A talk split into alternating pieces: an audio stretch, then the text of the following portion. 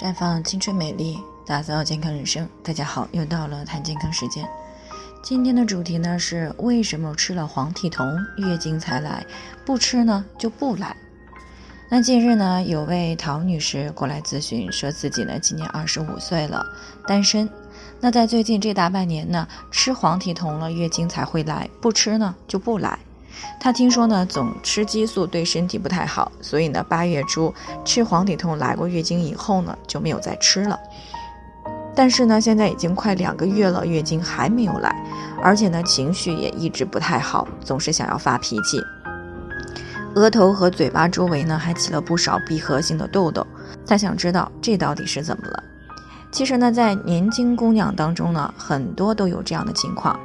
那么在正常情况下呢，女性的月经呢，一般平均二十八天左右来一次，受到情绪、生活方式、饮食结构、服药啊、自然环境等一些因素的影响，偶尔呢提前或者是推后，而且呢时间呢在七天以内都属于正常的情况。但是如果月经推迟时间经常超过七天以上呢，就属于异常的情况。那么这位陶女士呢还比较年轻。啊，而且呢，没有恋爱史，也没有流产史。那平时除了偶尔吃过感冒药以外呢，也就吃过黄体酮，基本上呢就没有吃过其他的药。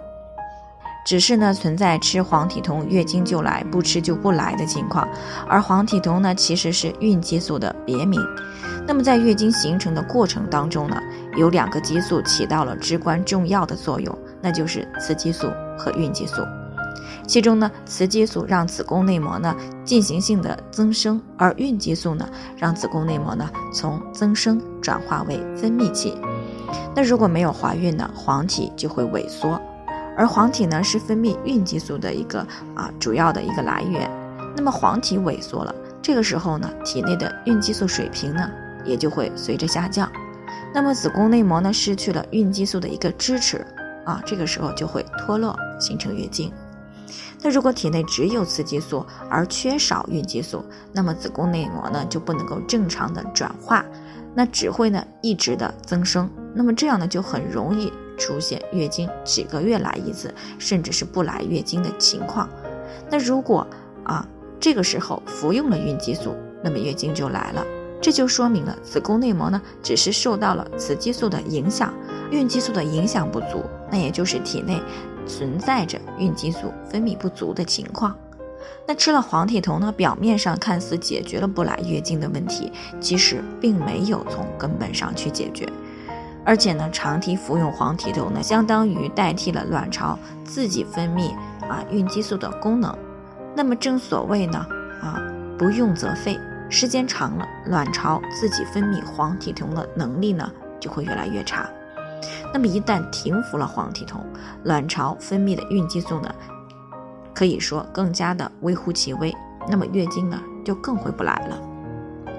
所以呢，必须要找到造成黄体酮孕激素分泌不足的原因到底是什么，然后呢，再针对性的去调理，才能够从根本上解决问题。那临床当中引起黄体酮不足的原因有很多，那么大致呢有以下几个方面。第一是肾上腺、甲状腺功能失调啊，导致了黄体酮分泌不足；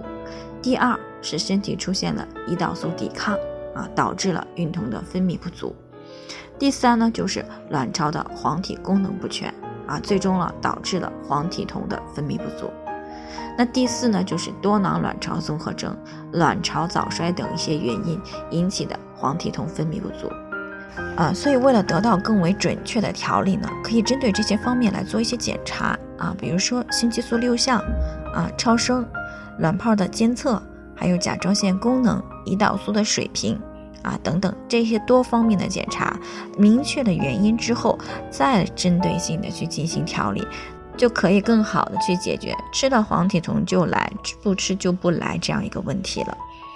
那最后呢，还是要提醒大家，每个人的健康情况都不同，具体的问题呢要具体的分析。